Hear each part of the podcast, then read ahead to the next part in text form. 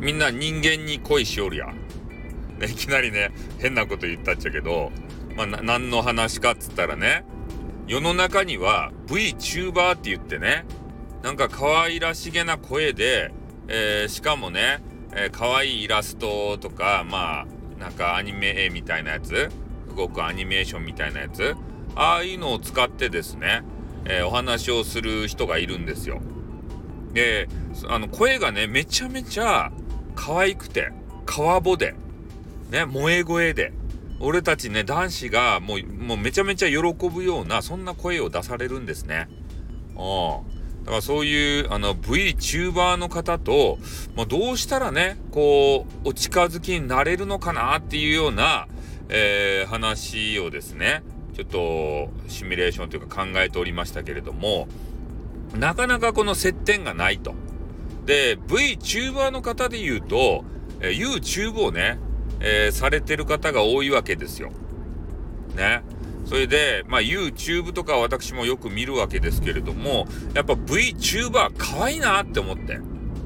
で、実際はどんな人か知らんばい。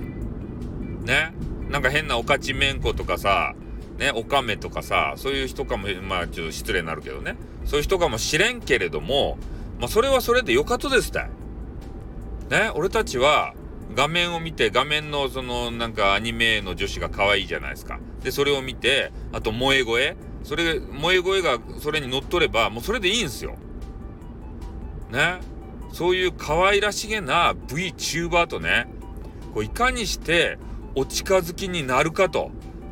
いうことをね、えー、めちゃめちゃこう考えるわけですけれども、まあ、考えれば考えるほどね、えー、何もいい考えが浮かんでこんということでね、なんかいいお知恵を、まあ、お知恵をというか VTuber の人おらんすかね ね。